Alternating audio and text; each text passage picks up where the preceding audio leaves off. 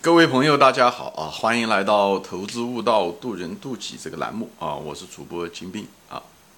今天呢，我们就闲聊一个话题，叫做“近代的帝国”啊。嗯，在讲这个话题之前呢，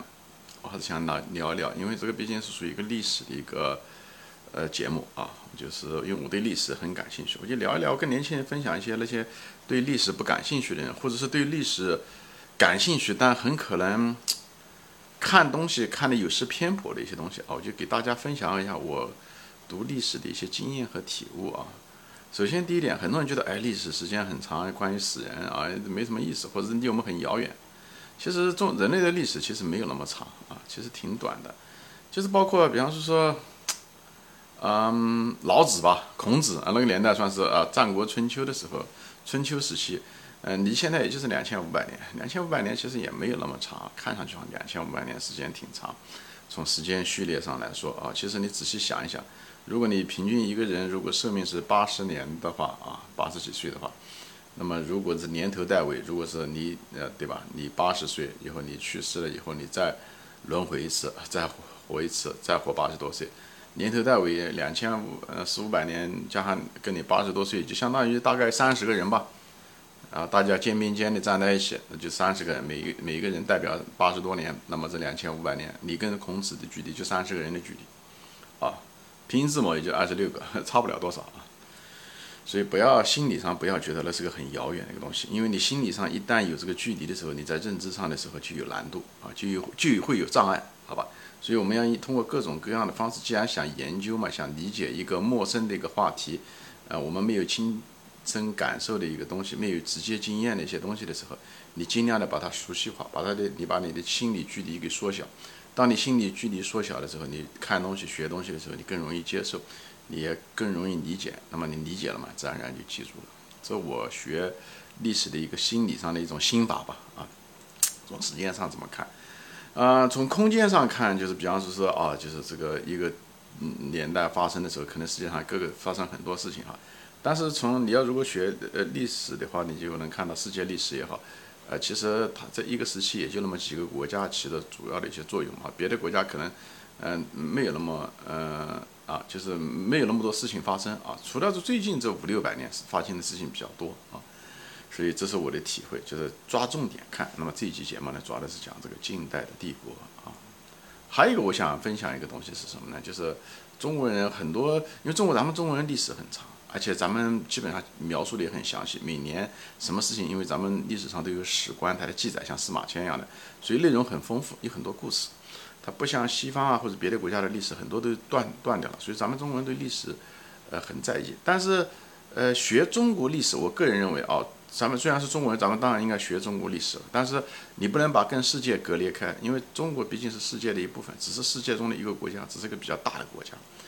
所以不要把自己对历史的东西了解过于限于只是对中国历史。我认为中国历史虽然时间长，描述的也很详细，但是中国历史的变化啊，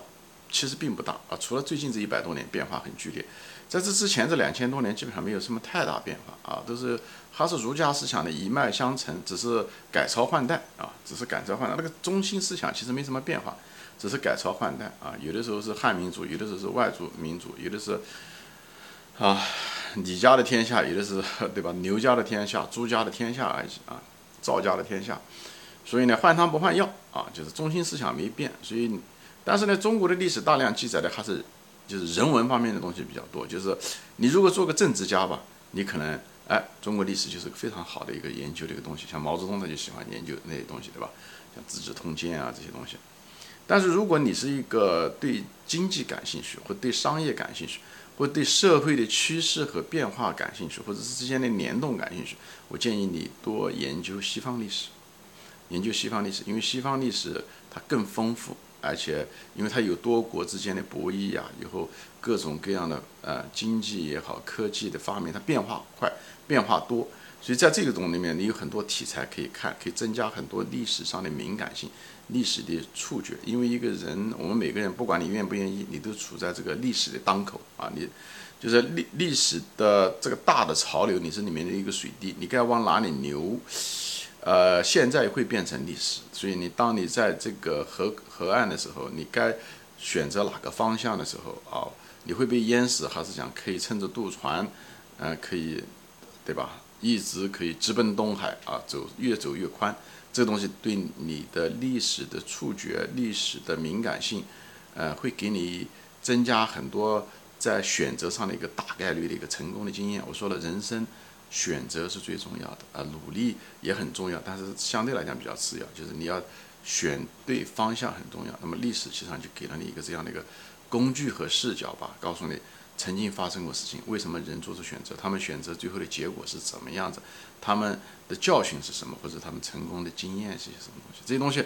很有用处，所以我就这个节目还没有说，就是花了大量的节目呃题材，就说了一下这个事情啊。我们现在进入今天的主题啊，就是近代的帝国。近代的帝国就像最近两百年嘛，最近这两百年帝国啊。发生了些什么事情？那么谈到帝国的时候，那当然是一个很大的国家了。我们就不谈国家本身，因为有些国家现在有些可能比较强的国家，当时可能都没有，呃，出现啊，这更别说是帝国了啊。就是两百年前可以这么说，那个德国都没有诞生啊，德国只是一一群联邦国家，而且而且组织非常松散，而且嗯，属于不同的嗯公国啊。意大利也是，意大利也是一种联邦制，他们还是城市啊，他们基本上没有一个。国家的形式，这都没有啊。那么帝国呢？就是我个人这么看啊，我个人认为这个帝国大概分成海洋帝国和陆地帝国两种啊。海洋帝国基本上对吧？就是从葡萄牙和西班牙这大航海开始啊，嗯四五百年前，那么后来就传递到荷兰啊，最后英传递到英国。所以最近这个呃两百年吧，就是十十八世纪吧，这么说啊，十八世纪十九世纪。这个航海还基本上是英国啊，就是日不落帝国，也就是这样。当时现在的那个印度，其实就是当初就属于英国呃统治啊，殖民是它的殖民地，统治时间挺长的，一两百年啊。所以英国的日不落帝国，实际上它是通过海洋，通过它的舰队，哎，通过它的武器炮舰，哎，呃，统治了这个世界，所以是日不落帝国啊。那时候日本还其实还没有怎么发展起来，日本也是到。对吧？明治维新啊，一八七六年以后啊，一八七几年以后，明治维新才慢慢的开始起来啊，是这样的一个情况。那么海洋帝国大概就这么多啊，那这方面的资料也很多。我主要的这个节目呢，我主要谈是陆地上的帝国。陆地上的帝国其实分成两种，一种帝国就是传统的帝国啊，当时两百年嘛，嗯，传统帝国基本上有两个大的帝国，一个就是中东的那个奥特曼，嗯，就是奥特曼。帝国那个奥特曼帝国活了大概七八百年啊，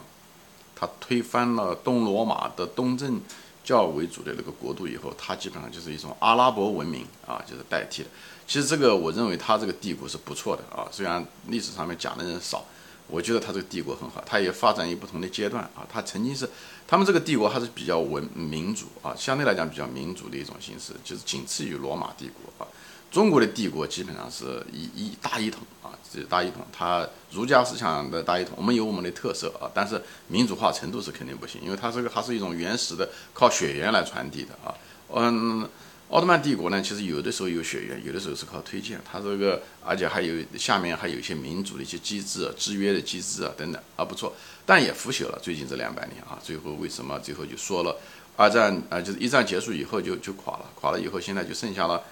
土耳其就是 就是奥特曼的一个影子吧，啊，就是一个影子。那么另外一个陆地上的传统帝国呢，就是那个大清，就是我们的大清帝国啊。中国的这个大清帝国，啊，怎么说呢？我们的这个国家吧，就是我们这个汉民族这两千多年啊，最辉煌的时候，我个人认为是在这个春秋战国的时候啊，在秦统一之前，春秋战国诸子百家学说以后。嗯，连连横对吧？嗯，就是合纵吧，合纵连横这种嗯博弈啊，这个里面是非常丰富多彩。无论是在外交上、军事上，还是各种学说，哎，百花齐放，百家争鸣啊，这是中国文化最灿烂的时候。后来秦一统一的时候，就进入了这种皇权统治，其实就是换汤不换药的年代就开始了。只是有的时候是汉人做皇帝，有的人前面讲了，有的人是少数民族做皇帝，对不对？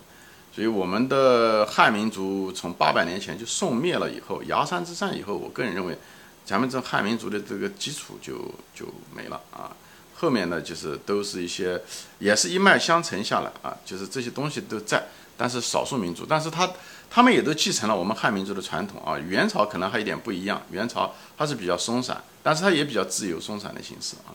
但是这个这个国家就弱了，啊，这个国家就弱了。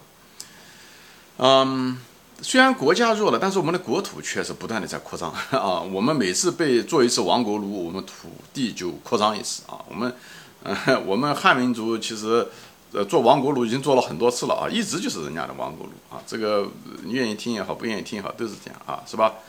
元朝来的时候，对吧？他做了我们这个主人，做了八十多年，对不对？每个村庄村长就是。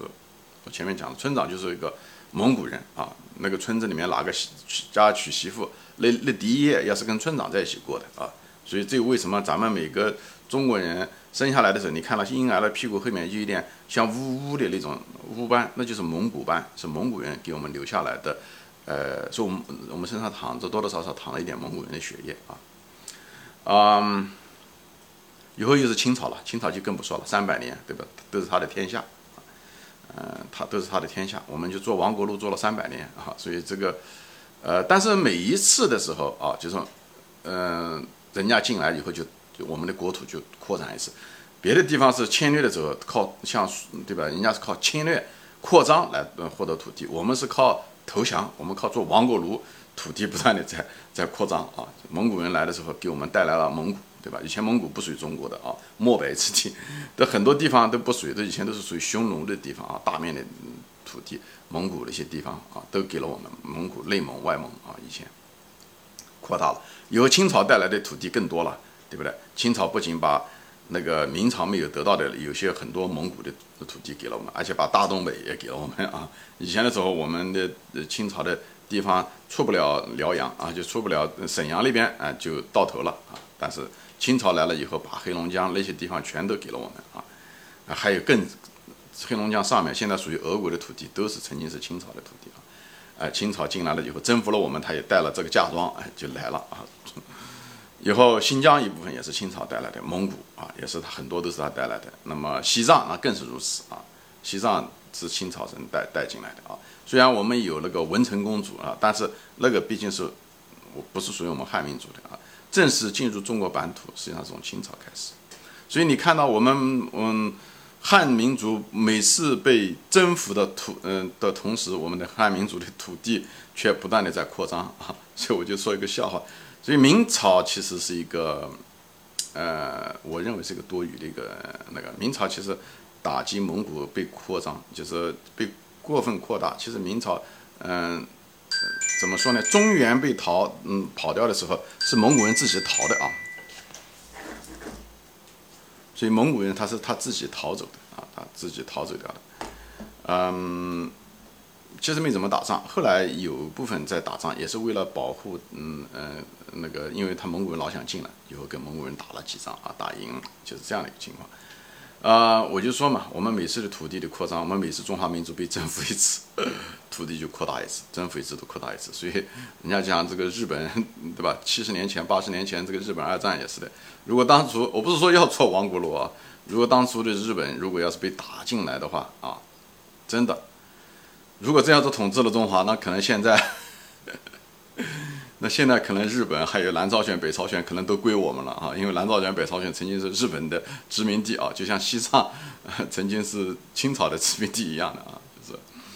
啊，就是我是开个玩笑而已，没有别的意思。我就是说有的时候你就是换一个视角看这个世界，把时间拉长看这个世界，不像你想象的那个样子啊。获得土地扩张的方式有两种，一种是阳性的，一种是阴性的，一种是进攻掠夺人家的土地，还有一种是被人家。占领以后把人家的土地 掠夺过来，因为他迟早有一天会完蛋。咱们汉民族的基数比较大，好吧，我就不展开说了啊。就是主要的就是这两个传统上的民族，就这两个，好吧。行，今天我就说到这里啊。我那个新兴的帝国还没说完啊，我们下次再见，欢迎转发。